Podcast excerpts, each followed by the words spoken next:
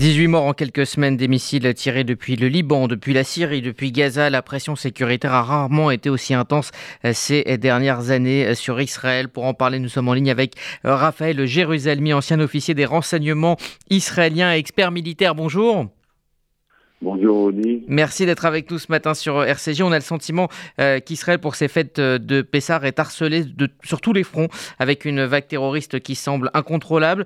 Euh, quand on voit aussi la réunion d'hier à Beyrouth entre le chef du Hamas et celui du Hezbollah, on a le sentiment d'une unité, voire même d'une coordination des ennemis d'Israël. Est-ce que vous avez ce sentiment? Oui, bien sûr. Alors, cette coordination n'est pas nouvelle. En fin de compte, ce qui se passe, c'est euh, deux choses euh, que je vais essayer un petit peu, si vous voulez, de minimiser euh, ce qui se passe. le plus grave, c'est évidemment la vague d'attentats terroristes à l'intérieur d'Israël avec des victimes israéliennes innocentes. Ça, c'est extrêmement grave. Déjà que ce ne soit pas nouveau. sur le plan militaire stratégique pur, la menace est moins grande qu'elle n'en a l'air. Si on prend chaque cas isolément, tir de Gaza vers Israël, tir du Sud-Liban, ou tirs de Syrie vers Israël. Euh, il s'agit de tirs de projectiles euh, à courte portée, euh, peu dangereux, qui auraient pu évidemment tuer quelqu'un. À ce moment-là, on serait dans un scénario complètement différent.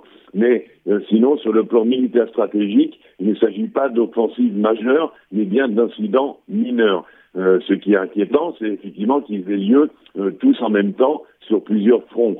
Et j'ajouterai à cela le front du Yémen, car euh, le rapprochement entre l'Arabie saoudite euh, et l'Iran va permettre aux Iraniens de consolider leur présence au Yémen avec les rebelles Houthis, qui ont des missiles capables d'atteindre Israël, c'est euh, surtout Elat, et donc la mer Rouge est devenue aussi un nouveau front inquiétant. En ce qui concerne les réunions euh, par exemple à Damas avec euh, le chef des gardiens de la révolution iranien ou euh, à Beyrouth entre le Hamas et le Hezbollah, les coups de téléphone du président iranien à ses homologues turcs ou autres, c'est beaucoup de poudre aux yeux, c'est beaucoup verbal, il n'y a rien pour l'instant de concret sur le terrain. Il n'y a pas d'accord de conclu, il n'y a pas de coopération militaire de véritablement conclu concrètement sur le terrain, mais bien sûr, euh, l'ombre de cette possibilité euh, menace et s'il y avait un nouvel acte du mal comme il y en a eu par le passé, euh, nous serions confrontés à un danger stratégique beaucoup plus important qu'actuellement. il semblerait que quelques pas en avant soient devenus des pas en arrière par rapport à notre normalisation et à notre position au sein du Proche-Orient. Est-ce qu'il n'y a pas là la, volonté, Raphaël Jérusalemi, de tester Israël en vue justement d'une offensive de plus grande envergure? Tout à fait. C'est ce que avait en fait euh, euh, signalé euh, l'intelligence militaire de Tsahal et par le truchement du ministre de la Défense, Yoav Galante, cette attitude avait été communiquée au gouvernement. C'est-à-dire que aujourd'hui, nos ennemis, les ennemis d'Israël, qui sont, je vous le rappelle, unis de toute façon, de, de, tout temps, voient, considèrent que le chaos politique interne en Israël constitue un, affaiblissement, un affaiblissement aussi sur le plan sécuritaire et militaire. C'est leur interprétation des faits.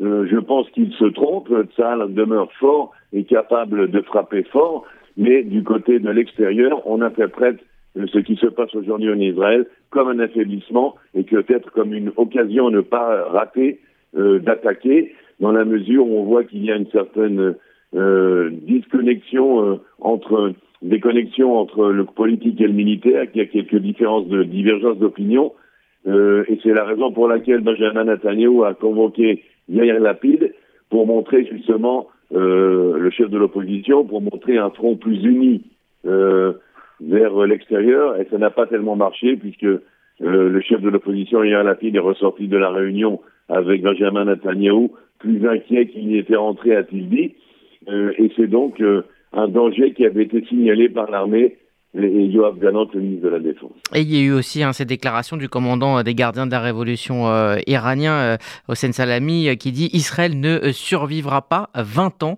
On a l'habitude hein, de ce genre de provocation de la part de Téhéran, mais est-ce qu'on ne doit pas voir derrière toute cette vague de, de, violence le retour de l'Iran dans la région?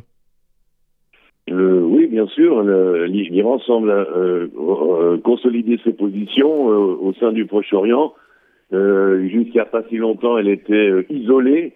outsider et maintenant elle commence à renouer par-ci par-là beaucoup de liens. et c'est la raison principale, c'est qu'elle est soutenue par derrière, en coulisses, par la Chine. les Américains euh, s'était plus ou moins retiré euh, du, théâtre d'opération du Proche-Orient, laissant la, place aux Russes, et les Russes étaient revenus au Proche-Orient et surtout en Syrie euh, pour prendre un peu le contrôle des choses.